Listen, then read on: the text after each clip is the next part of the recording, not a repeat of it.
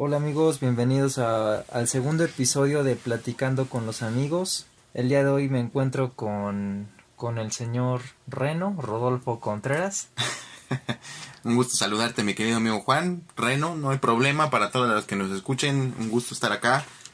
De verdad, un, un abrazo para todos. Los que nos escuchan van a ser en su mayoría amigos, tanto de Juan como míos. Pero pues gracias por tomarse un tiempo. El placer es todo mío y te agradezco de que estés aquí y de que me brindes un poco de tu, de tu tiempo para platicar. ¿Cómo te la has estado pasando en estos últimos días? Ah, pues en- no, no sé en qué, a qué te refieres, en general, en cuanto a qué... Bueno, pues desde luego, pues ya sé que estás bien. este, ¿cómo te va en el trabajo? ¿Has estado cansado? ¿Estás remodelando tu casa? ¿Cómo vas en eso? Ah, pues muchas gracias por preguntar. En el trabajo todo X, no digo, vamos poco a poquito, eh, vamos echándole ganas. Ha sido una verdadera situación complicada la que has estado viviendo a lo largo de todos estos años. Eh, en cuanto a cuestión del país y luego todavía encima le echas la pandemia, pues ha sido un poquito difícil para todos. En cuanto al tema de trabajo, en cuanto al tema de salud, pues gracias a Dios la tenemos. Espero que también la tengas allá en casa. Y pues bueno, igual en los temas de la remodelación, poco a poquito vamos empujando la carcacha. Qué bueno, qué bueno. Me da, me da gusto que, que todo esté bien. Bueno, para contextualizar un poco a la audiencia, eh, mi buen amigo Reno pues tiene un programa que se llama El Concilio Futbolero. Básicamente se dedican a analizar las jornadas del fútbol mexicano semanalmente. ¿Cómo vas en ese proyecto? Eh, mira, vamos bien. Eh, afortunadamente tenemos un respiro para nosotros en esta fecha FIFA. A propósito, vean, ¿no? No sean, no sean culitos. Pero tenemos un respiro, eh, gracias a Dios. Eh, es un poquito extenuante esta situación porque estar todos los días eh, viendo fútbol, o sea, llega un punto en el que sí te desquedas un poquito. eh, no tanto por el fútbol en sí, sino porque la Liga MX de repente te da mucho que desear. No sé tú, por ejemplo, si ves algún partido, un Mazatlán Juárez y de verdad estés esperándolo con tantas ansias. Sí, no, y aparte pues llega a ser como que muy monótono el asunto. Sí. Sí, así es mi queridísimo Juan. Llega a tornarse, por eso te digo, muy extenuante. A veces llega a ser muy repetitivo. Pero a uno que le gusta el fútbol de verdad, pues ahí andamos todos los días y hacemos eso con un gusto y un placer. Está, está muy bien, de hecho, bueno, yo soy seguidor de tu programa. Búsquenlos, por cierto, ahí en YouTube, tal cual, Concilio Futbolero, y en Facebook. Gracias, gracias. En Facebook se dedican más a analizar los partidos eh, como cada partido por separado. Sí, sí, sí. Tanto analizar, hacer un análisis del primer tiempo al medio tiempo y el análisis ya del partido general cuando termina. Así es, mi Y querido ya en. YouTube pues ya se, se juntan y analizan toda la jornada. Como cualquier otro compa con unos traguitos encima, echando coto, con una chelita, un cigarrito. Véanos, está chido el concepto. Hashtag a su salud. Hashtag una su salud. Gracias, ya ni me acordaba, no iba a decirlo. Sí, me, me gusta mucho ese Hotstop. Más porque pues el concepto va muy bien a con la forma en la que comunican los partidos cheleando. Así es, mi queridísimo Juan, es la idea, ¿no? O sea, lo que nosotros queremos lograr es conectar con la audiencia en ese punto de que, bueno, realmente es lo mismo que tú haces con tus amigos cuando te sientas a hablar de fútbol, cuando te pones con tus chelitas y decir, no, es que este, este jugador está muy güey, este jugador está bien tronco, yo lo sentaría, yo, o sea, es, es lo que buscamos nosotros, lo que pretendemos en- ante la audiencia para ver con quién compartimos opinión, quién nos manda la fregada porque dice, no, estás muy güey de plano. Pues justamente quería hablar contigo de ese tema de, del fútbol. Un tema que a quizás a- yo creo que a mucha gente sí les gusta. También obviamente hay mucha gente que, que no se identifica tanto. Pero pues es un tema, bueno, a mí en lo personal me trae muchas experiencias, me gusta, eh, lo juego, bueno, a veces, ok. tanto físicamente como virtualmente. ¿Desde cuándo a ti te gusta el fútbol? No, pues déjame decirte, ¿no? O sea, yo empiezo con esta pasión desde muy chiquito.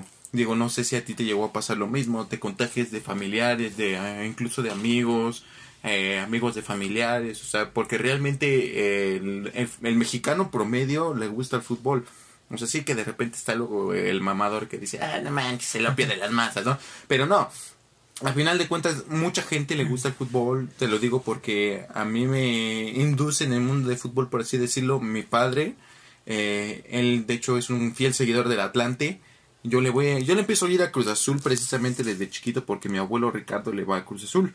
Entonces, mi pasión del fútbol es desde que tengo uso de razón.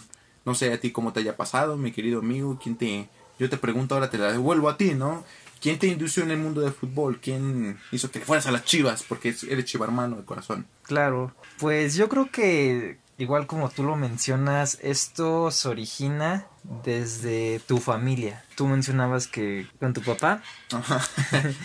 este, en mi caso, pues sí, yo le voy a las Chivas y también se debe porque a la mayor, la mayor parte de mi familia igual le va a las Chivas. Eh, a mí realmente me empezó a jugar, me empezó a gustar el fútbol desde que yo iba en la primaria, no, no al principio de la primaria, pero sí como a mediados. Bueno, yo nací en el 97, entré a la primaria en el 2003 y salí en el 2009 como que me empezó a, gustar como por eso del año 2005. Y como lo mencionabas, yo le voy a las Chivas. En ese tiempo, las Chivas ya nos juegan tan bien, pero pues en esos tiempos pues sí tenían una forma de jugar como dominante. Era un equipo protagonista del de los torneos que daban. Eh, al año, en el año 2006 fueron campeones. Fueron campeones en el Nemesio 10. Claro, contra el Toluca, con gol del Bufo Bautista. Del Bufo. Del Bufo te empiezas a contagiar un poco de, del ganar del equipo, de la alegría que te da. En ese tiempo pues había futbolistas que admiraba como Omar Bravo, el Bofo, el Venado Medina, Ramoncito Morales, Ramón Osvaldo Sánchez, Osvaldo Morales, Reynoso, el Maza Rodríguez en una buena versión. Mm, ah, exactamente. Johnny Magallón, este, el Gauchito Ávila, Sergio Santana. Sí, o sea, es un equipo, o sea, imagina, o sea, acabo de mencionar muchos nombres, imagínate la riqueza del equipo de aquel entonces. De aquel entonces. Y pues sí, yo creo que de ahí me empieza a gustar el fútbol. También en ese entonces me acuerdo que cada año en la primaria se jugaba un torneo de fútbol y mi papá se dedica a la serigrafía y una vez mandamos hacerle una playera a cada integrante de, del equipo de fútbol de la primaria. Ah, mira, qué padre. Y yo en ese tiempo estaba un poco gordito, pero como el torneo se jugaba cada año, yo empecé a... Me empezó a gustar el fútbol por lo mismo de que mm, veía las chivas. Y yo empiezo a jugar fútbol porque mi papá en ese entonces tenía... Bueno, no empiezo a jugar como tal fútbol, pero me empiezo como empiezo como a entrenar por así decirlo. Ok. Mi papá en ese entonces tenía un un local en una calle un poco angosta, no transitada mucho por autos. Ok.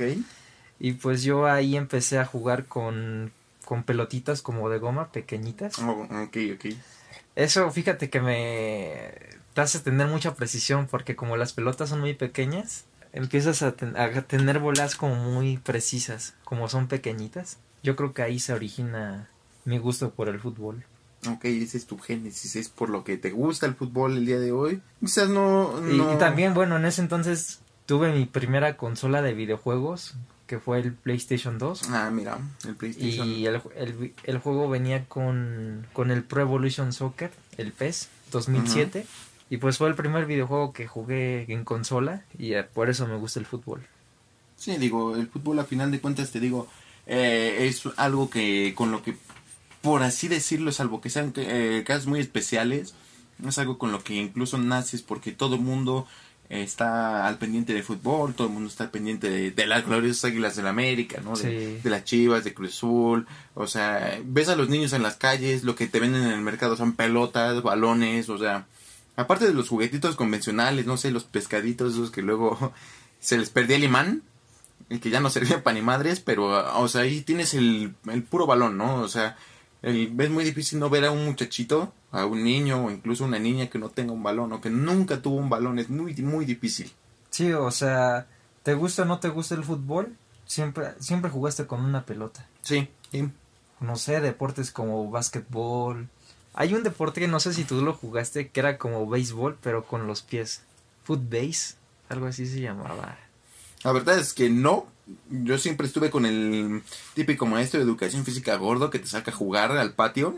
Que te deja hacer lo, que, sí, exactamente. hacer lo que quieras. Puro fútbol, ¿no? Chicos contra otros chicos o chicos contra chicas. Y... mientras yo me chingo mi torta. Ajá, y mientras de lejitos nos decía, eh, no se lleva empezado. O sea, pero pues no realmente nunca me pusieron a jugar otra cosa. Sí. hablábamos de la familia, de cómo la familia te empieza como que a inculcar un poco el fútbol. Ajá. Pero también habla, igual hablando como hablabas de la escuela, podemos hablar de los amigos. ¿Tú has tenido experiencias con amigos futboleras? Pues sí, déjame decirte, mi querido, mi queridísimo chavos, que mis grandes amigos, de verdad, mis grandes amigos los he conocido gracias al fútbol. Cuando estaba en la secundaria, de hecho, teníamos un equipo, yo representaba a la 66 con, con mis otros compañeros del salón, que posteriormente se hicieron mis grandes amigos. Ahí tenías a mi amigo Víctor, a mi amigo César, a Torralba. éramos un buen equipo, éramos de verdad muy, muy buenos. Y también incluso ya hablando en niveles más, este avanzados en cuanto a lo académico. En la vocacional ahí te conocí a ti, conocí a Tobar, conocí a Beto, conocí a Layun, o sea, nombres más, nombres menos, porque pues ahorita no me voy a poner a enumerar a todos, pero a todos ustedes me acerqué más precisamente porque armábamos las retas en los cañones, ¿no? Esos días en los que nos brincábamos las clases como todo buen estudiante promedio, nos brincábamos las clases y nos quedábamos todo el pinche día ahí, todo el santo día jugando fútbol eso fue lo que me hizo realmente acercarme más a mis amigos. Yo al fútbol se lo agradezco, aunque mucha gente dice, no, es que fútbol esto, el fútbol aquello, yo tengo mucho que agradecerle, de verdad. Sí, pues sí, el fútbol te hace de alguna manera, así como tienes experiencias con amigos, también te hace hacer nuevas amistades. Sí. Y es como de las cosas más bonitas que te deja. Y eh, mencionabas a nuestros amigos de la vocacional, que por cierto les mandamos saludos. Saludos, saludos a todos. A todos, a todos. Este, nos hacíamos llamar la manada. La manada. La manada, la manada. Igual me gustaría mandarle saludos tal cual a los programas de alegatos. A los de alegatos, sí, también muy buenos. Desde luego a tu programa de concilio futbolero. Al concilio futbolero. Y a expresión, de, la expresión de la tinta también de ahí. A Tobar y a Fernando. A Tobar, a Fernando. Alejandro. Alejandro y Fernando. Y de alegatos a Hazael y a Omar. y Omar. Digo, yo los conozco de otra manera, no más vulgar. Al negro, a Tobar, a la niña Mano, a Hazael, Haza. Pero pues, o sea, de hecho, yo me acuerdo mucho que cuando estábamos normalmente en los cañones, o sea, de hecho nunca llegamos a perder nosotros como, como equipo, siempre iban y se acercaban de otras escuelas, se acercaban las retas y siempre terminaban perdiendo ellos, siempre terminábamos ganando nosotros. Y de hecho yo me acuerdo mucho que Homer, nuestro amigo, eh, el calvo mayor. Te mando un saludo, un abrazo, hermano. Saludos, saludos, Homer. No te vayas a despeinar mientras eh, contestas mi saludo. Eh, es un este momento muy chistoso porque él se acerca a nosotros, el tipo jugaba bien, o sea, nuestro queridísimo pelón favorito jugaba chido. Y dijo que nunca había jugado. Dijo que nunca había jugado, pero resulta que, dada la naturaleza competitiva de tu servidor, siempre quería ganar, siempre quería ganar. Me acuerdo que una vez estábamos jugando en la noche en los cañones precisamente. Llego para cerrarlo, él me hace un túnel y le termina soltando un rodillazo en las bolas al pobrecito. Se termina quedando en el piso como cinco minutos y se levanta y lo primero que dice es, ya no juego, ya mejor me voy. Desde ese día mi queridísimo amigo Juan ya no quiso jugar con nosotros ni una sola vez. Yo creo que le dio mucho miedo que le volviera a pegar. Sí, yo igual, igual no, es, ese güey nunca volvió a jugar con nosotros fútbol.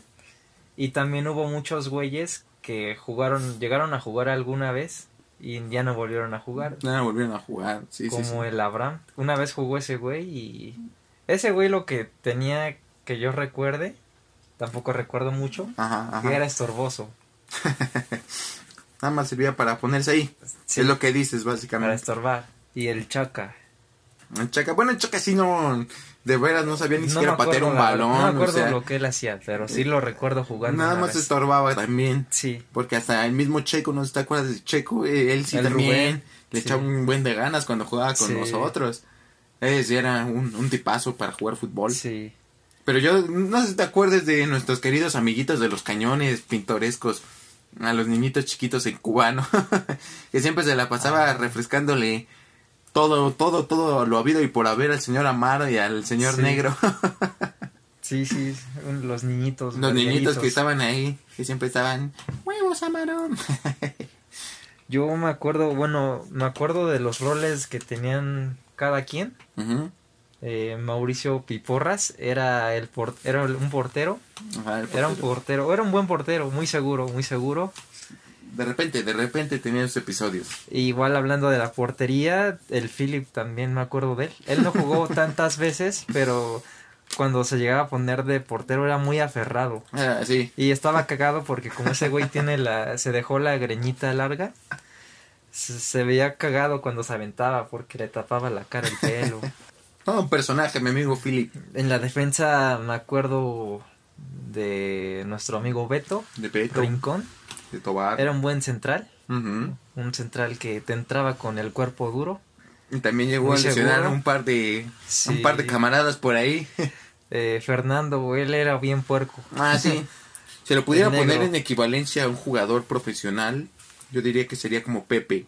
Como Sí. Pepe en la era, en la era Mourinho. Sí. Porque o te quitaba el balón o te quitaba una pierna.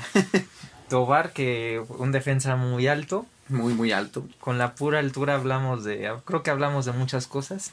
Sí. Muy bueno técnicamente también. Sí. O sea, no por el hecho de ser alto era torpe. Y le gustaba mucho hacer túneles Sí. ese desgraciado. Igual hacía goles. Ajá, también. Me también. acuerdo que él llegaba como por atrás. Tú te cuidas de los delanteros, de los medios, pero de, llegaba, de repente llegaba a Tobar y metía gol. Metía goles, sí. Me acuerdo de igual de defensas Toño. Tony. Antoñito. Él tenía buenos pases, ¿eh? Hacía muy buenos pases largos de central. Tenía muy buena técnica también. Al momento de golpear la pelota, nadie mejor que mi amigo Toñito, ¿eh? Sí. De laterales, la Jun se me viene a la mente. La Jun, pues es que era Muy, muy rápido, muy aferrado. un ciervo. Un ciervo, ciervo, cualquiera. Corría sí. con la gracia de una gacela. Sí.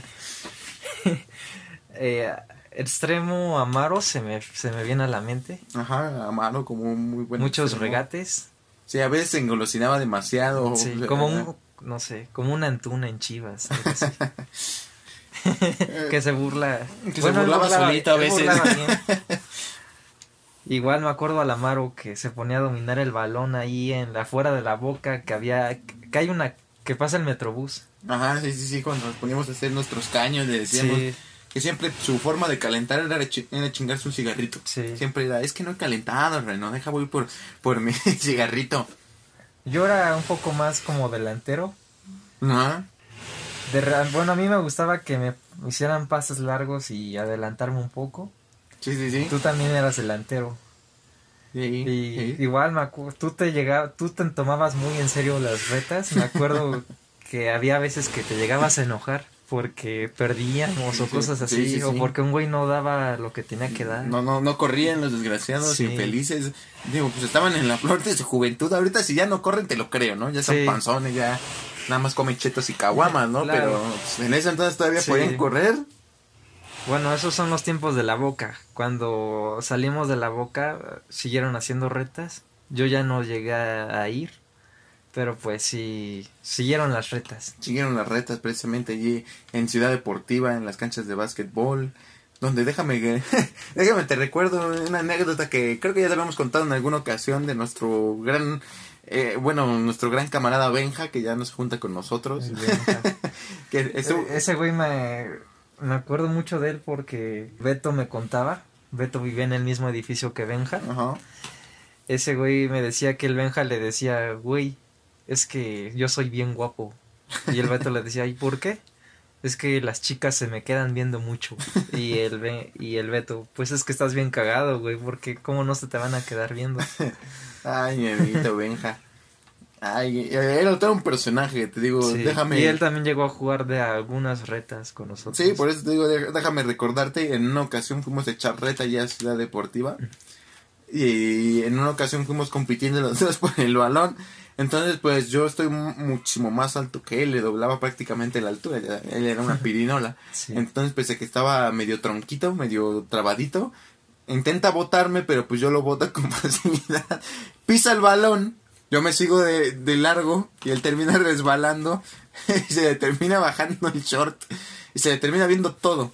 Todo, el, el- los que, ah, ya me acordé. los que Sí, sí, sí. estaban viéndolo en vivo y a todo color fue mi amigo Amaro, que yo creo que en el momento en el que lo escuche se va a soltar una, una Carcajada. carcajada. Mi amigo César también va a desbozar una sonrisa por ahí de que se va a acordar en vivo y a todo color de la humanidad de Benja, ¿no? Sí. Estaba chistoso ese güey. Ya la verdad no sé nada de él. No sé. No, esperemos que esté muy bien, que la vida lo esté tratando bien y que le esté echando ganas a todo, ¿no? O sea, como a todo se le tiene que echar ganas. Y, y por ejemplo, recordando esos tiempos mm, en la vocacional, tu enojo cuando jugábamos fútbol, cuando no salían las cosas, también era porque se debía de que tú en ese tiempo tenías un sueño de ser futbolista. Sí, sí, sí, por supuesto. Lo recuerdo mucho. Eh, ¿Podrías hablarnos un contarnos un poco de, de esas vivencias que tú tenías en ese entonces? Lo que perseguías. Ah, pues igual que cualquier otro muchachito, ¿no? De barrio, porque pues la gente sabe, la gente que es muy allegada a mí sabe que no vengo de zona de, de dinero, ¿no? Saben que no vengo de Polanco, de las Águilas, de Santa Fe. Yo vengo del barrio totalmente, soy del Arenal. Entonces, eh, yo tenía ese sueño, ¿no? Mi papá siempre fue realmente muy bueno para jugar en su juventud. Entonces, eh, de alguna manera quiero pensar, mucha gente me lo ha dicho, que heredé la habilidad de mi papá para jugar. Eras bueno, eras bueno. Entonces, pues, eh, siempre fue un, un gusto para mí jugar. Siempre yo lo veía como mi medio de vida, ¿no? O sea, aspiraba a tener los carros, aspiraba a tener esa buena vida, sacar de trabajar a mi mamá para poder hacer lo que me gustaba, que en eso entonces era mil por ciento jugar y ver, respirar fútbol. Entonces, eh, yo lo que sí llegué a hacer en, alguna ocasión, te digo, tenía los equipos en la secundaria. Eh, en eso entonces todavía no jugaba tan bien porque pues ah, era como que más X en la secundaria. Eh, después ya, te digo, en nivel vocacional, llegué a jugar en tercera división. Sí, sí me acuerdo. entonces habrá los que se acuerdan de mí, los que tendrán un buen recuerdo, los que tendrán malos recuerdos. Yo me acuerdo mucho de una imagen que tenías como la playera de la selección verde. Ajá. No sé, creo que el short era rojo y estabas dominando un balón. Tenías una imagen ah, así. Sí, sí, sí, sí. Sí, te digo, a, final de cuentas eran, como te repito, las ganas. Eh, o sea, te, te digo, yo vivía, respiraba, comía, soñaba fútbol. Entonces, pues yo tuve incluso la oportunidad de irme a jugar a, a León me ofrecieron irme para allá e incluso tener la beca con la escuela de Pachuca. Creo que sí nos llegaste a contar de eso en la, en la boca. Sí, pero te voy a ser muy sincero y pues la verdad es y hasta como que te despedías cuando lo contabas de nosotros. Eh, fueron varias circunstancias por las que me quedé, pero creo que la que más terminó pesando fue el miedo, ¿no? O sea, a final de cuentas un niño se separa de su familia y se va a otro estado, a miles y miles de kilómetros, a cientos de kilómetros, entonces sí estaba como que buscando una excusa si quieres verlo, no lo voy a negar, pues era un muchachito de 14, 15 años que lo que entendía era su familia, o sea, siempre he sido muy, muy apegado a mi familia, siempre, siempre, siempre. Entonces, te repito, llega esta personita que me ofrece esa oportunidad, pero pues no me quise ir por miedoso. Por miedoso, pero... Pues, ¿Te arrepientes de eso? Pues, viéndome a mi yo de ahorita sí diría, pues carnal te hubiera sido, ¿no? A lo mejor te faltaron pantalones, te faltó, yo qué sé, ese brinco. Pero, pues, pero también me entiendo, ¿no? Entiendo a mi yo de aquel entonces porque pues era muy, muy diferente al que soy ahora. ¿Cuándo te diste cuenta que, que pues ese sueño, bueno, no estoy matando tu sueño, pero estoy dejando en claro de que tienes ya 23 años. Ya los porque los futbolistas debutan como a los 17, 18, 19 años. ¿Cuándo aceptaste que ya como que ya era tarde? Pues mira, son muchas cosas las que terminan determinando, digo, a final de cuentas el replanteamiento de objetivos, ¿no? O sea, yo ya no tengo la intención de ser futbolista, eso ya quedó atrás, como bien lo señalas. La edad fue lo que terminó pesando. Quizás te digo, la falta de más oportunidades también fue uno de los, eh, si quieres ver, detonantes para que yo terminara dejando ya esa ilusión de un lado y pues terminara ya por lo que soy el día de hoy, que soy un estudiante ya prácticamente terminando la carrera de derecho. Ya estoy, de hecho ya estoy litigando, estoy en un despacho trabajando y mis objetivos cambiaron al grado de ya no querer ser futbolista, sino al ser el propietario de un club, en, quizás en muchos años, a largo plazo, y darle esa oportunidad a los chavitos que yo no tuve precisamente. Creo que eso es lo más importante, o sea, creo que todos en algún momento tuvimos un sueño que no pudimos realizar, pero lo más importante es no, no despegar los pies de la tierra y seguirle chingando y, de- y hacer cosas buenas de tu vida. Sí, sí, sí, sí, lo que te digo. eh, en el caso particular de Benja que te decía hace unos instantes, es que es la única forma en la que se puede salir adelante. en- y más en la situación en la que nos tocó, ¿no? Porque no somos de cuna de oro, tenemos que chingarle, tenemos que trabajar, trabajar, trabajar. Es lo único que podemos hacer, mi amigo. Quejarnos, quejarte no te lleva a ningún lado. Claro, ya no vas a ser futbolista, pero pues el fútbol sigue estando en tu vida. Sí, eh, sigue estando presente todavía. De hecho, yo trabajo en una, en una liga de fútbol amateur. Y está muy padre porque, o sea, al final de cuentas ves a los jóvenes que tienen un buen de talento. Estás ahí muy cerca de los campos. Digo, ahorita que gracias a Dios ya va a abrir Ciudad Deportiva, voy a tener la oportunidad, te digo, de estar ahí más cerca de ellos. Entonces, el fútbol siempre ha estado, siempre va a estar. Y tristemente, por ejemplo, aunque a mi novia no le guste, toda la vida voy a seguir, seguir viéndolo. Sí. Ahorita que mencionabas a tu novia, no la quiero poner celosa, pero me acuerdo mucho que en la vocacional un día tú metiste un gol y era el cumpleaños de nuestra amiga Paulina Ah, sí, sí, sí. y sí. tú tú hiciste un detallazo porque creo que te escribiste feliz cumpleaños Pau. Tenías una playera blanca Ajá, por, debajo de tu playera Sí, claro. y tú metiste un gol y lo fuiste a festejar con ella. Sí, ¿La sí. abrazaste? Sí, fue Y un... fue un buen gesto, no, ojo, fue un, un gesto de amistad, para no, para no meterte en problemas. Sí, sí, sí. Digo, mira, a final de cuentas no pasa nada, ¿no? Digo, en, en aquel entonces eh, fue un gol bastante emotivo, bastante especial. De hecho, yo lo había planeado desde un día antes. Eh, el único que sabía era el hermano de Beto, este Paco. Otro de nuestros amiguitos calvos. el chavo ruco, él sí sabía, yo le había mandado un mensaje, le había dicho, ¿crees que sea un buen detalle? Y me dijo, sí, hazlo, adelante.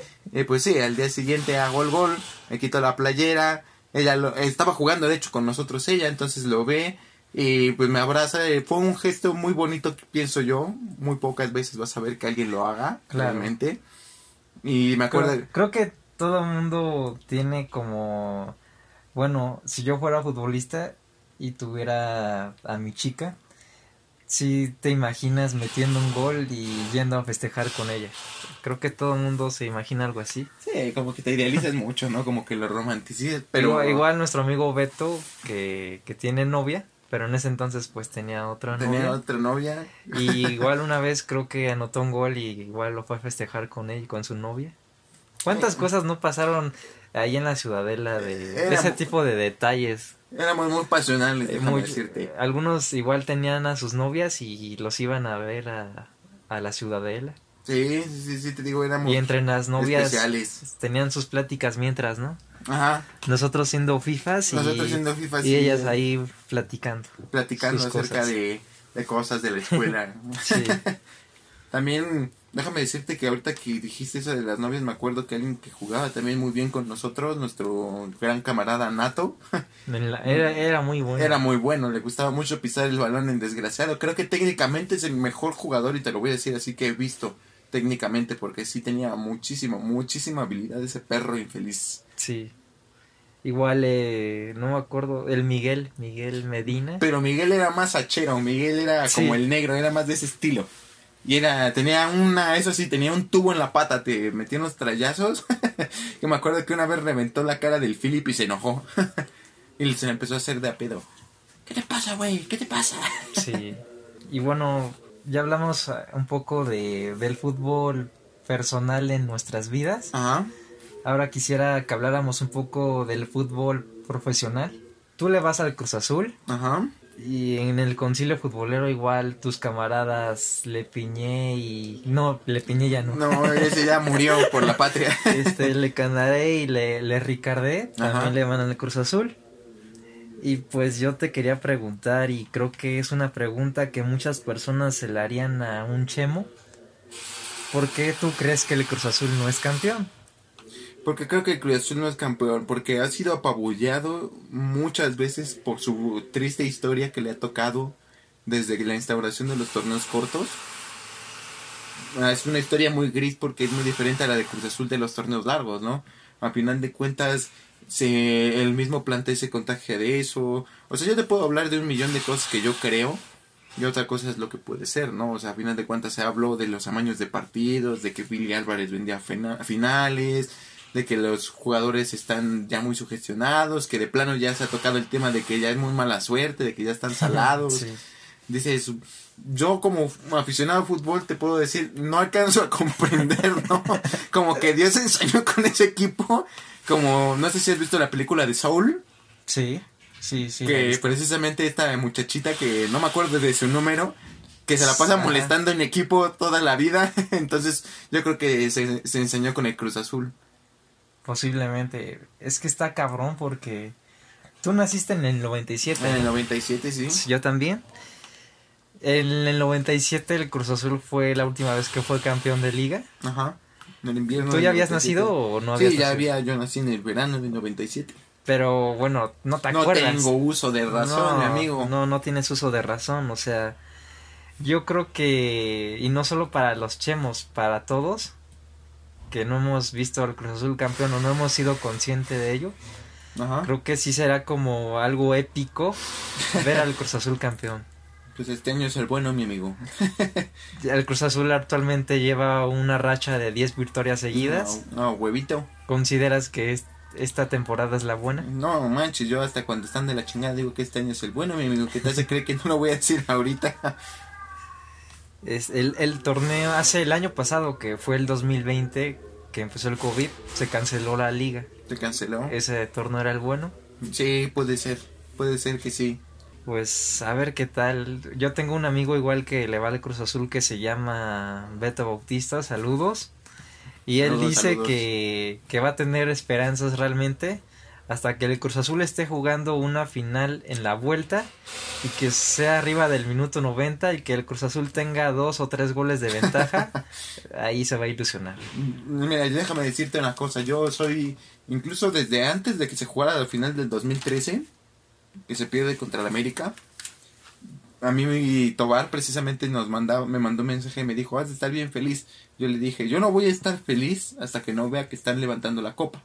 Así de simple y de sencillo. ¿Eso hace cuánto fue? En el 2013, precisamente, en la final que pierden contra el América. Ah, creo que esa ha sido la final más épica de la Liga MX que, que yo recuerde. Sí, sí, sí, o sea, a lo mejor eh, tus abuelitos podrán decirte de otra final, ¿no? Pero de las que nosotros hemos visto, sin duda alguna, Cruz Azul y América, nos regalaron una final antológica. O sea, independientemente de quién ganó. Es que hay muchas cosas que recordar de ese partido. De ese partido, o sea. O sea, la gente recuerda al Mogi Muñoz ahí aventándose en, en el tiempo de compensación y haciendo un gol, que no fue un gol, fue un autogol. un autogol, ajá. Pero pues sí fue como una hazaña que el portero dé el cabezazo, ¿no?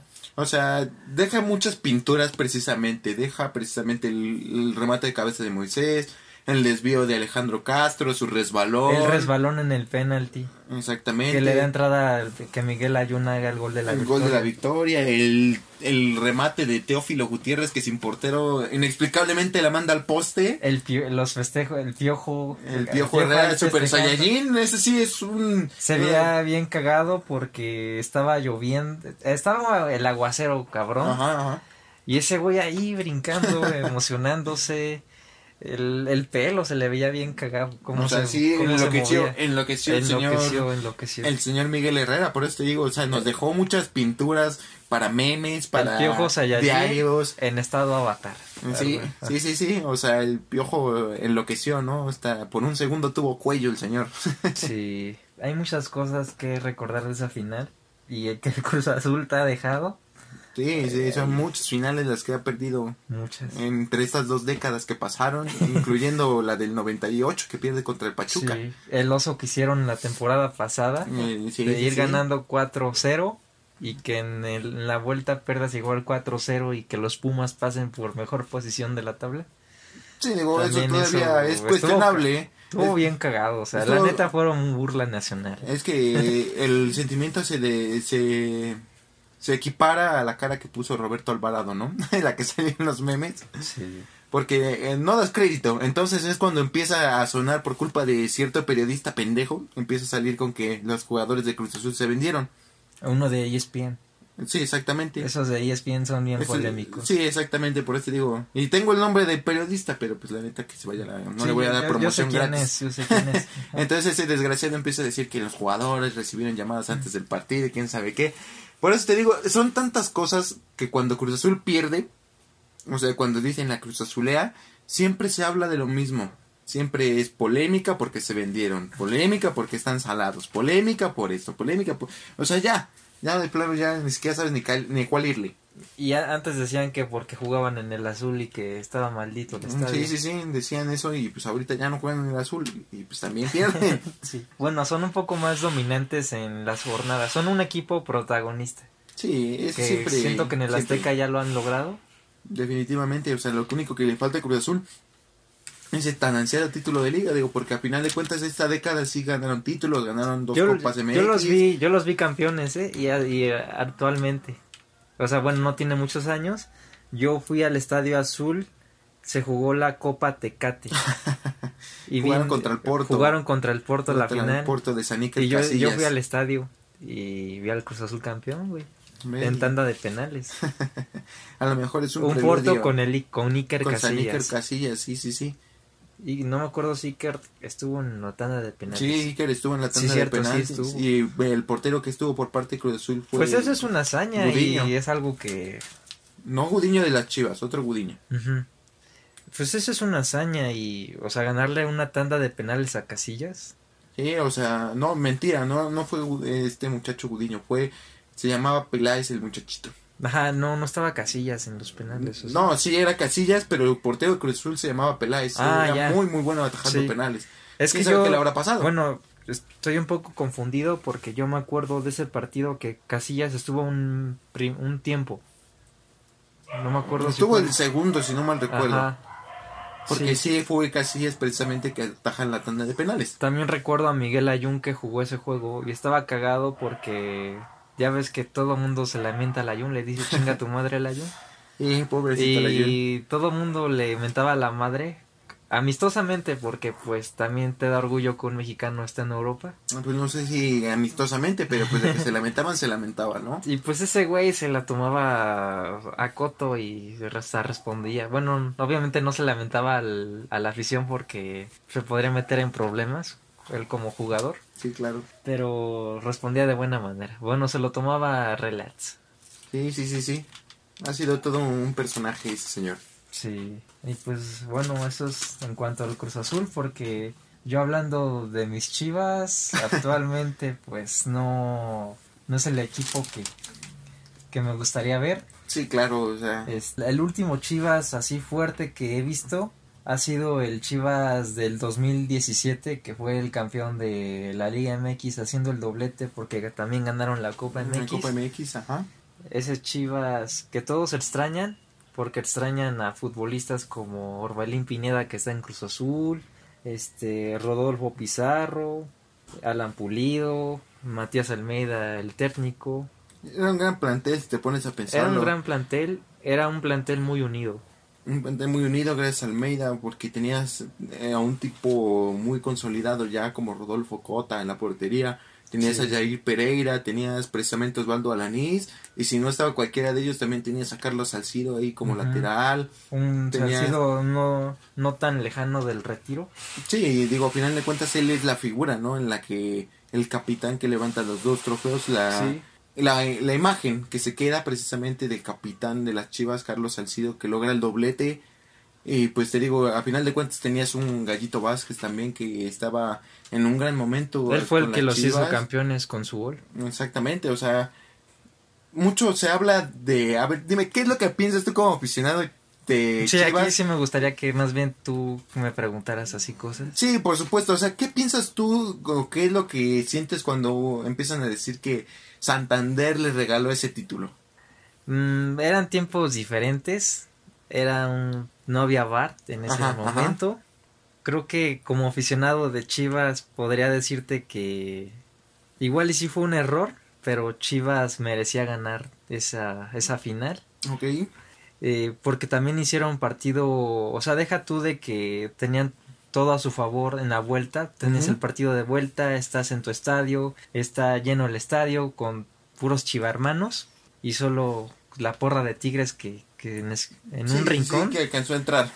Eran como dos mil Pero personas. también hicieron un buen partido en, en ¿En la el final, Volcán? en el volcán. No tuvieron tantas oportunidades, pero fueron muy contundentes porque las dos que tuvieron las metieron.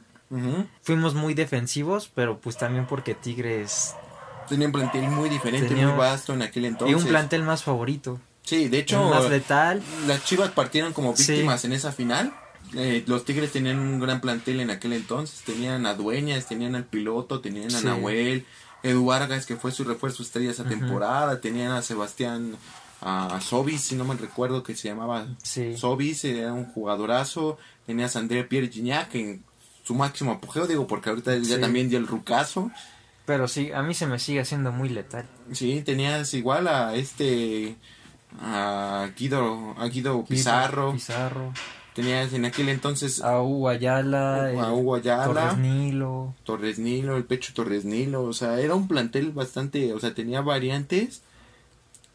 Y la verdad es que mi mente está divagando, pero creo que fue el mismo plantel que le gana al América en Navidad precisamente. Sí, Que porque también los Tigres estaban buscando la hazaña del bicampeonato. sí. Pero bueno, regresando a lo de Santander. Este, creo que sí fue, sí fue un error de Santander que favoreció a las Chivas. Pero pues es un error del árbitro. Tampoco Chivas es culpable. Ok, o sea, tú no eres de los que piensan que fue Chivander el que se vendió y que No, no se vendió. Fue un error. Ok, tú lo catalogas así, un error. Sí. Sí fue un error que cuesta un título.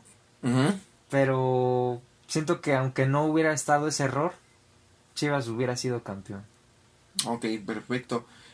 De tus actuales chivas, que todo les duele, ¿qué jugadores te gustaría? O sea, si tú fueras Ricardo Peláez y tuvieras la chequera abierta así para despilfarrar dinero, ¿qué jugadores te traerías?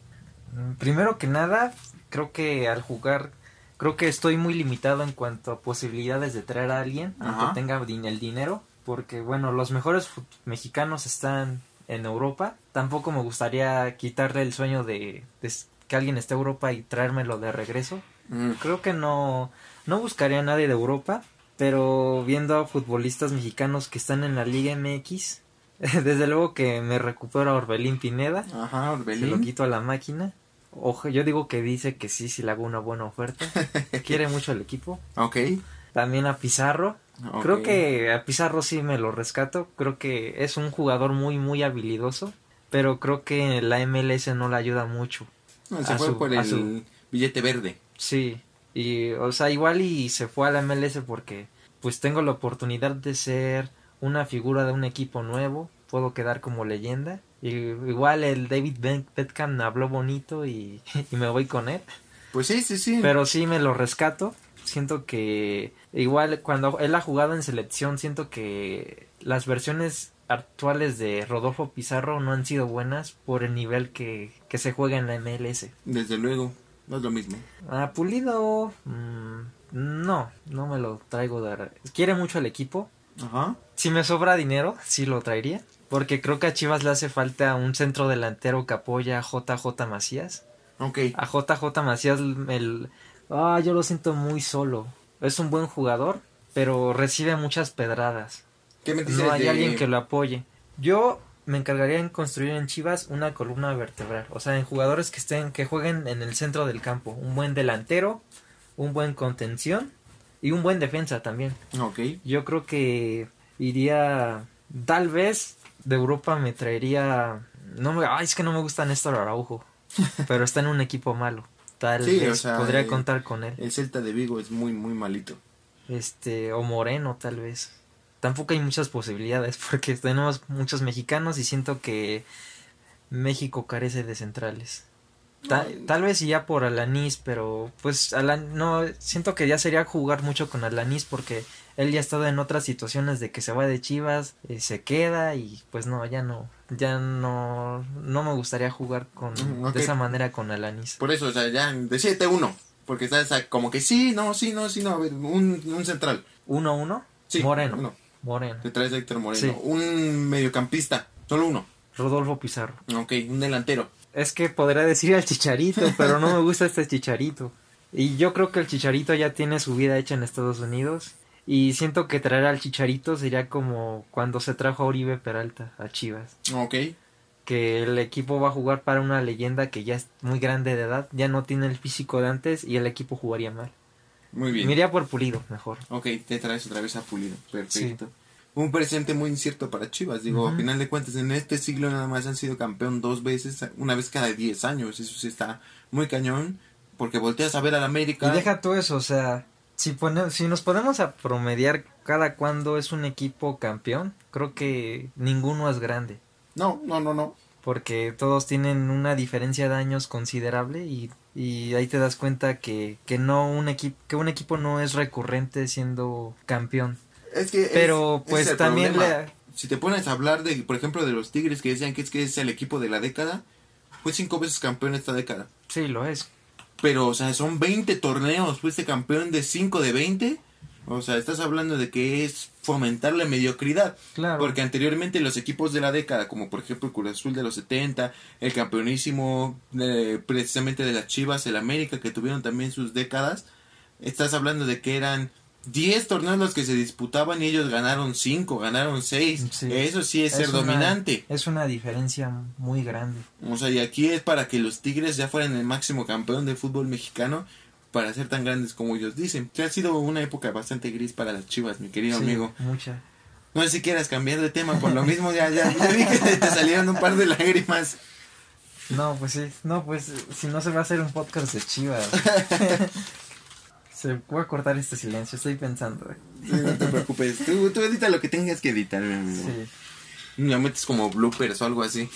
Y bueno, hablando de tiempos actuales, tiempos de COVID, ¿tú has notado alguna transformación en el fútbol? Equipos que antes no eran, que no lucían tanto, ya están empezando a como a ser más protagonistas o han dado sorpresas. Tú puedes, donde es más notorio que lo puedas ver es precisamente en el fútbol de Europa, ¿no? Sí, Porque el PSG, que es el ejemplo más grande por su solvencia económica en este momento, porque sigue siendo de los pocos clubes que se siguen reforzando temporada tras temporada, llegó a una final cuando antes no era capaz ni siquiera de pasar los cuartos de final, o sea, fuera su mejor participación, y de ahí siempre se sacaban los octavos con el Barça, con el United, con el. Madrid.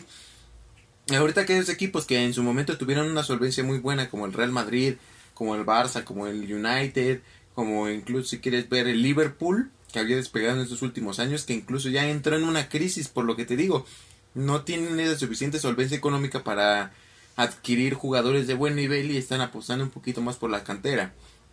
Creo que ese es un paso o un cambio que sí se notó bastante claro.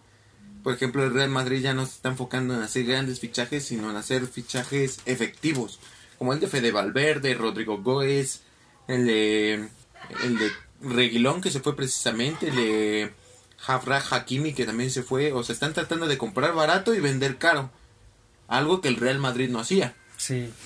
Y por ejemplo, bueno, ya ves que se suspendió el fútbol algunos cuantos meses. Ajá. Hubo futbolistas que se, se dedicaron a entrenar, a cambiar su, a mejorar su condición física. Podemos hablar del jugador del Bayern Múnich que se llama Goretzka, que se puso que se mamadísimo. puso exactamente tremendamente entero y pues así pasó con varios jugadores del, del Bayern no sé si les dan hormonas de crecimiento se ponen como caballos Y también otros equipos, por ejemplo, el Atalanta, yo lo vi dando sorpresas. Yo lo vi goleando mucho en la Serie A, llegó lejos en la Champions. Equipos que también dieron la sorpresa como el Leipzig de Alemania, Era un equipo de segunda división o no recuerdo de Alemania, tal vez tercera. sí han tenido un ascenso estratosférico realmente Eh, el Atalanta ya venía dando sorpresas desde antes de, de la pandemia Eh, sin duda alguna creo que lo que más deja marcado toda esta situación del COVID es que el fútbol ya no va a ser lo mismo que solía ser antes. Y también me parece una buena oportunidad para ver a otros equipos lucir, porque por lo mismo de que el tema económico, los equipos ricos han estado un poco en crisis entre comillas, o sea, porque pues sí tienen dinero pero ya no tanto. Como que ahorita no vamos a ver tal vez fichajes muy caros. Ajá. Tal vez podemos ver equipos que pueden retener un poco a sus estrellas por lo mismo del tema económico. Y pues me parece una, un momento que nos va a dar sorpresas. Una época. Pudiera ser. Tú de, de Europa pues le vas al Real Madrid. Sí, sí, sí. Y yo aquí te quería preguntar de qué diferencia hay de irle al Real Madrid, al Cruz Azul, qué diferencia hay de irle a un a tu equipo del, de tu país a apoyar a un equipo de otro país, como qué diferencias podrías decir. Realmente yo cuando era chico, uno de mis primos fue el que me dijo en alguna ocasión porque él me preguntaba, ¿y a qué equipo de Europa le vas? ¿no? Y yo decía, pues nadie, a ninguno, yo le voy a Cruz Azul nada más. Y él me dijo en alguna ocasión, es que puedes decirle aquí uno de, de, tu país. Tienes derecho a apoyar a, uno de Europa. A uno de Europa. entonces, pues se me quedan muy grabadas esas palabras y desde entonces eh, yo le voy al Real Madrid por los Galácticos. O sea, creo que esa es la diferencia, ¿no?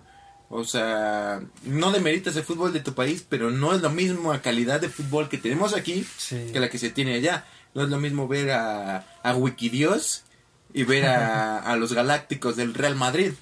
O sea, es un cambio bastante diferente en cuanto a tema meramente futbolístico.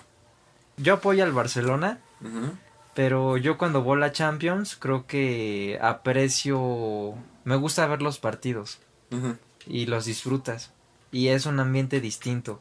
Y creo que pues yo soy fan como que de ver jugar a todos los equipos y eso está por encima de que yo apoyo al Barcelona. Y pues no apoyo al Barcelona pues de la misma manera que yo apoyo a las Chivas. Y yo creo que si Messi se va del Barcelona tal vez ya no los apoye de la misma manera. Sí sigue siendo el mismo efecto no o sea el efecto Messi si al final de cuentas Messi se va el día de mañana todos los seguidores de Messi se van a ir atrás de Messi tal cual como pasó con Cristiano Ronaldo que todos dejaron el barco del Madrid y se fueron al barco de la Juventus Sí, aunque hay muchas personas que dicen, no, es que yo sí le voy al Madrid y así. Pero pues tú les dices, pues sí, güey, pero pues desde que se fue Cristiano Ronaldo ya no he visto como que tu mismo apoyo al Madrid como antes. pues puede ser que a lo mejor no se sientan identificados como tú acabas de decirlo. O sea, se fue Cristiano y pues ya no los apoyo tanto como antes. Sí, Sí, pues aquí también pues van temas relacionados a un jugador en particular que puede ser tu jugador favorito. Igual hay niños más pequeños que le pueden ir al Borussia Dortmund porque están viendo a un Haaland florecer o hay gente que le vaya al Paris Saint Germain por, por ver a Mbappé, cosas así, ¿no? Sí, claro, o sea, digo, a final de cuentas... Y pues son jugadores que están marcando eh, épocas por venir, por así decirlo terminas admirando a la gente a la que ves en la televisión y eso es lo que hace que te enamores del equipo. Te repito, si yo bien le voy al Madrid por los galácticos, había un galáctico que fue el que me cautivó y fue Zinedine Zidane. Me, me imaginé a Hugo Sánchez diciendo, también podemos hablar del Madrid de mi época, ya ves. E, ese señor es un mago, o sea, ese señor tú lo ves y por cualquier cosa se saca él a sí mismo de la manga, o sea, diciendo, estoy listo para dirigir al Real Madrid, José Ramón.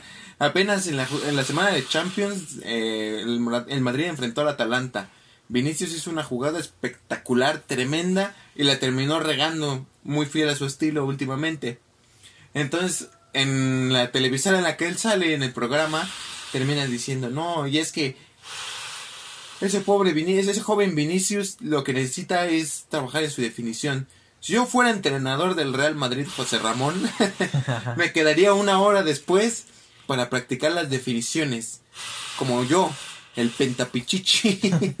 ese señor se echa porras a sí mismo. No sé si tú recuerdas ese video que le pone en su carta del FIFA. Y él que se tiene que poner las habilidades. y se pone de 90 para arriba en todas. Sí. Ese señor, como jugador, fue brutal. Como llama como persona, comentarista y discanalista, es una porquería. Y bueno, pasando ya al fútbol nacional profesional, ya no hablando de Cruz Azul y de Chivas, ¿tú cómo ves el momento actual de la selección mexicana? ¿Tú cómo los ves hacia el rumbo que llevarían hacia Qatar? ¿Cómo los ves en el Mundial? ¿Cómo los ves actualmente? ¿Qué puedes decir de esta selección nacional? Como aficionado te puedo decir que no espero nada de esta selección porque Así se han venido manejando grandes selecciones, se ha manejado Aguirre, La Volpe, o sea, para mí la selección de La Volpe del 2006 que pierde tristemente contra Argentina ha sido la mejor. Por más que ahorita los de Televisa te quieren vender que la mejor selección fue la de Brasil 2014.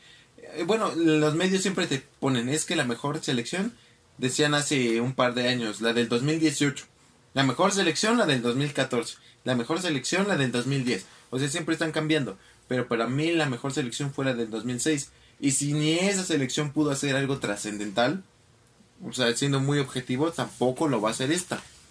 Sin embargo, han mostrado cosas positivas con las que podríamos llegar a pensar que podrían hacer algo diferente, pero eh, yo sigo pensando que lo que tiene México es una barrera mental, no tanto de lo futbolístico, sino lo mental se chica en los momentos importantes. Sí. Raúl Jiménez acaba de tener su lesión en la cabeza. Ajá. Y él es un jugador que siempre te mete un gol. Y siento que es un jugador que ha evolucionado mucho su juego, ha mejorado bastante. Antes le molestaban mucho de que era un tronco, cuando jugaba con el Atlético del, del Madrid, con el Benfica. Pero es un jugador que ha aprendido mucho a jugar de espaldas siento que no necesariamente es como ese centro delantero que hace su labor. Siento también que puede recibir, le puedes dar pases. Es un jugador que está tocando el balón continuamente. También da asistencias. Es un muy buen cabeceador. Y ahorita con su lesión me preocupa un poco si va a seguir manteniendo su nivel. Digo, no sé si lo que tiene en la cabeza lo va a traer para siempre. Digo, a final de cuentas, el, el muchacho tiene que aprender y tiene que entender también que si su vida peligra, pues mejor me hago un costado.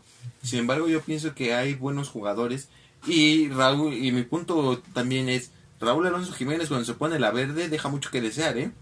Porque en el Wolves sí se vuelve un delantero brillante. Cuando viene a jugar aquí, en especial con la, en la Copa Oro pasada se vio, se vuelve un apático total. O sea, no hace goles, o sea, yo recuerdo ese, esos cuartos de final contra Costa Rica en la tanda de penales donde Ochoa termina siendo la figura. El primer cobrador de penales que a mi gusto es el mejor que tiene México, que es Raúl Alonso Jiménez, va y lo falla de una manera miserable. Porque te digo, no sé, se pone la verde y dice, ay, pues es con cacaf, estos ni hacen nada. Se vuelve un apático total. O sea, yo por ese lado digo, en la selección no se va a resentir. Ahora bien, tienes buenos jugadores atrás.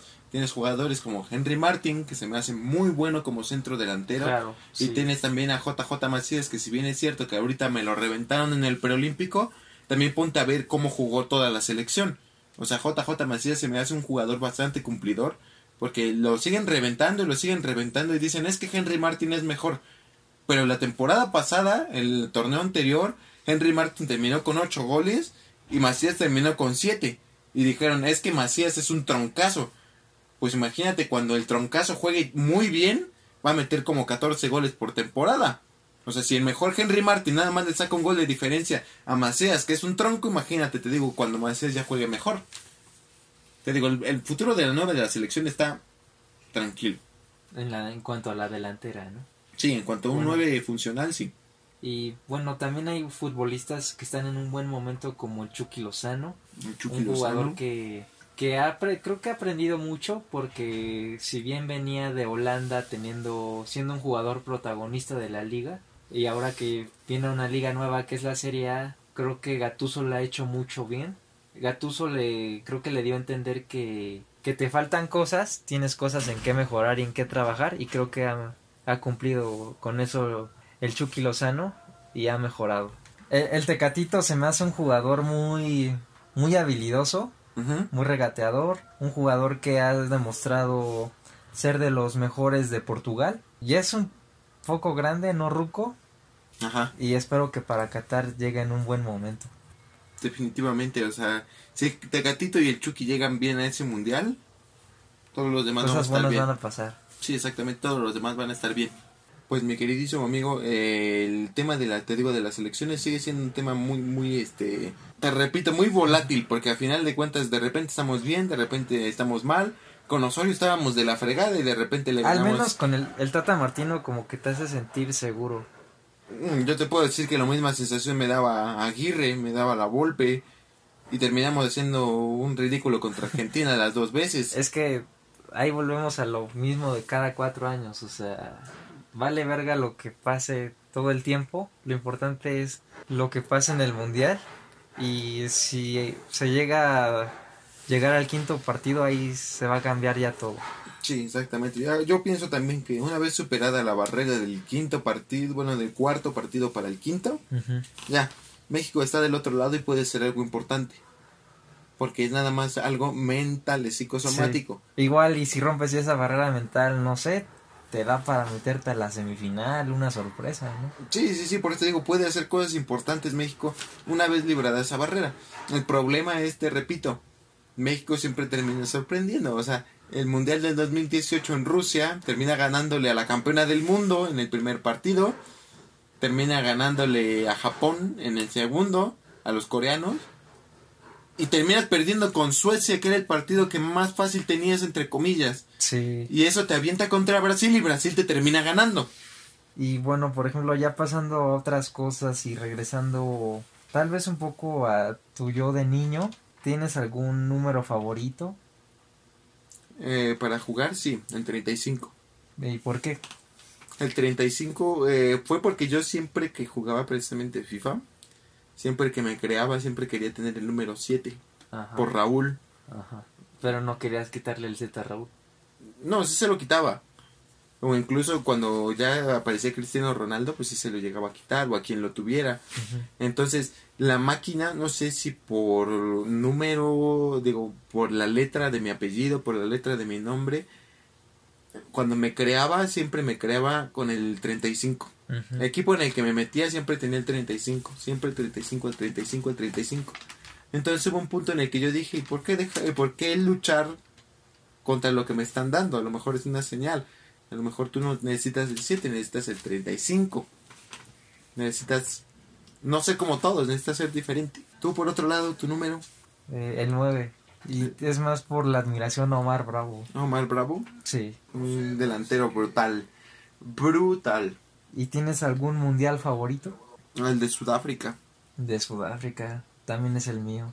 Sí, se, se pasaron muchas cosas bonitas en ese mundial. Además de que pienso yo, a mi muy particular punto de vista, que es donde se ve la mejor selección de la historia, que es la española. O sea, la forma en la que jugaba el famoso tiki-taka.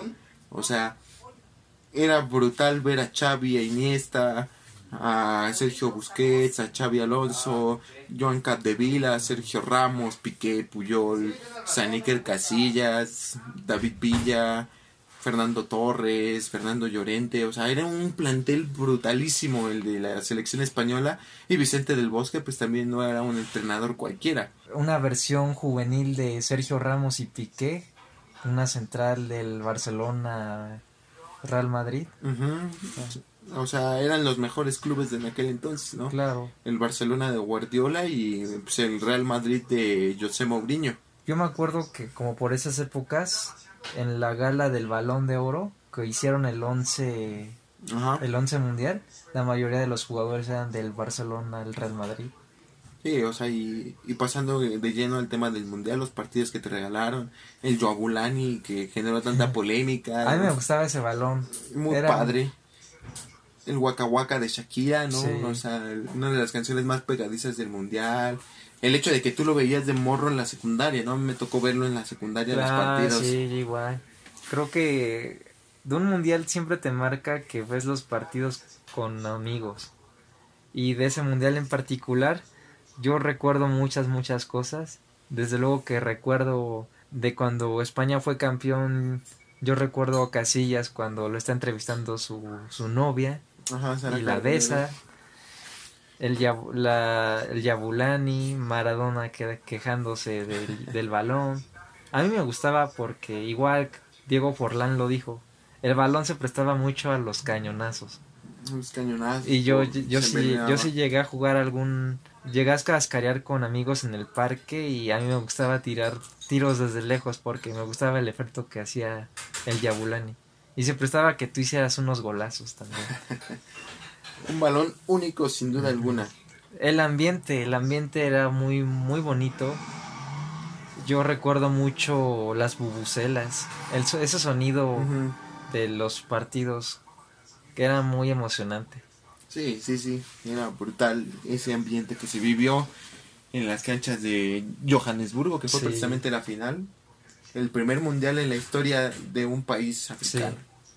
Fue un mundial muy bonito, un mundial muy mal jugado por México. Fueron futbolistas que no debieron por qué haber ido. Yo no sé- Intereses. Yo no, ajá, intereses. Yo no sé qué hacía el Bofo ahí. Yo no sé qué hacía el Guille Franco. Pero bueno, Sí, es lo que te digo, intereses. O sea, los promotores son los que tristemente mueven a la selección y eso siempre se ha sabido. Ricardo Osorio. El Fíjate que. Ricardo Osorio todavía fue muy bueno, pero después precisamente ese error es el que lo termina marcando. O sea, Ricardo Osorio jugaba en Cruz Azul y jugaba bastante bien. Después este se va a Monterrey, le pasa ese accidente y de ahí es cuando viene su carrera a la baja. Sí. Y bueno, ya para ir finalizando, Ya Te tengo- para finalizar por quinta vez. yo te tengo una serie de, de palabras y tú me vas a decir lo primero que se te venga a la mente, ¿va? ok, Fútbol, amor. sueño, Mm, dormir. México, Eh, mediocridad. selección mexicana, Sueño. Liga MX, Eh, no se puede repetir. mediocridad. Ot- otra palabra, Ok, este.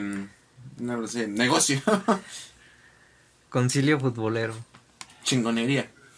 Cruz Azul, Eh, ya utilicé chingonería. Próximo campeón de fútbol mexicano. campeón, les estás echando la sal, No, no, no. Campeón. Para nada. Campeón Cruz Azul. subcampeón, Cruz Azul. Europa, Real Madrid. Real Madrid, Mm, Rey de Europa. Cristiano Ronaldo, Uh, Messi, eh, fenómeno. Mundial, Pasión. Champions, Belleza. este, cancha de fútbol, Templo. reta, Diversión. balón, Mejor amigo. me lo imaginaba, portería, Iker Casillas. gol, Ronaldo. El fenómeno. entrenador, Sir Alex Ferguson. defensa, Maldini. mediocampista, Zidane. delantero, Raúl. entrenar, Cosa del pasado. talento, Ronaldinho. Messi o Cristiano Ronaldo, No, Cristiano Ronaldo. Tener un millón de pesos o ver campeón al Cruz Azul. No, pues yo diría que tener un millón de pesos. Porque ya puedo invertir para comprar un título. Si pudieras elegir para qué selección jugar, ¿eliges la selección de España o México? bueno, eso ya fue como una, una más prefabricada, ¿no? Pero a final de cuentas, digo, yo elegiría la selección española por mucho, porque, digo, si me das, si yo pudiera retroceder en el tiempo y jugar con la selección española del 2010 del Tiquitaca, pues sí. Digo, a final de cuentas, la mexicana ya perdió un poquito de furor por todo lo que conlleva la gente del pantalón largo. Sí, Me quedaría con España. muy bien, muy bien. ¿Y con qué te quedas de esta plática, de este podcast del fútbol? Que ha sido ciertamente muy largo. Espero que la gente haya llegado hasta el final. Sí, también le estamos metiendo un poco de edición para... Para sí. Porque sí, también sí. hubo partes donde me perdimos un poco la cabeza. Sí, no te Divagamos preocupes. mucho. Entonces, por eso te digo, eh, ¿qué me quedo de esta experiencia? Que ha sido un gusto volver a verte. Recordar los buenos momentos en la vocacional. De las retas que nos aventábamos. Lo único que sí no me hubiera gustado recordar fue lo de la situación de Benja. Ajá. Digo, gracias a Dios yo no lo vi, pero fue muy traumático el cómo me lo contaron. Eh, siempre te repito, el fútbol va a ser una de las cosas que más me gusta, de las que más me gusta hablar. Y que mejor que como tú lo bien lo señalaste hace unos instantes, bueno, ya hace un buen rato, que sea con, con amigos y pues me alegra haber podido tener este podcast contigo. y que me siento muy, muy halagado de que me hayas invitado y pues siempre es un honor estar acá. No, pues muchas gracias a ti por permitirme venir a tu casa a hablar de, del fútbol. Toda la semana hablas del fútbol y Sí. yo vine a tu casa a hablar de fútbol. Yo me quedo con de este podcast de pues desde luego pues lo la esta grata plática que tuve contigo el valorar de que te vi porque no nos vemos seguido Gracias, gracias. También me hace recordar de pues de las amistades que tengo con las cuales he jugado retas de fútbol. Ajá. se me viene mucho la vocacional desde luego por estar contigo. Me, me acordé mucho de los mundiales de cosas bonitas del fútbol. Sí. momentos días buenos. Mm, el, te- el fútbol es un- algo que me gusta mucho, me gusta jugarlo cuando se da la oportunidad. Y también me quedo, se me viene mucho a la cabeza los sentimientos de alegría y de tristeza que este te da también. Sí, es una montaña rusa de emociones. Y además del concilio futbolero, ¿tienes alguna red social o algún proyecto que quieras que, que lo sigan? Pues realmente no, de momento no. Sí, proyectos tengo por ahí unos, pero no van acorde de la conversación, de la plática del podcast. Así que a mí nada más me gustaría decir una frase que dijo el buen e ilustre Jorge Valdano. Que de las cosas menos importantes, el fútbol es la más importante. Muy bonita frase. Muy bonita frase para finalizar esto. Y pues esto ha sido todo amigos, este segundo episodio que ha sido muy largo. Hemos empezado un poco largo los episodios, pero pues les agradezco mucho que sigan el podcast. También hay mucha gente que respondió muy bien a- al primero, muchos amigos lo, lo escucharon y espero que apoyen también este segundo y que sigan apoyando el proyecto. Pues muchas gracias, hasta luego. Cuídense. Todo ese ruido sí lo puedes editar. Creo que sí.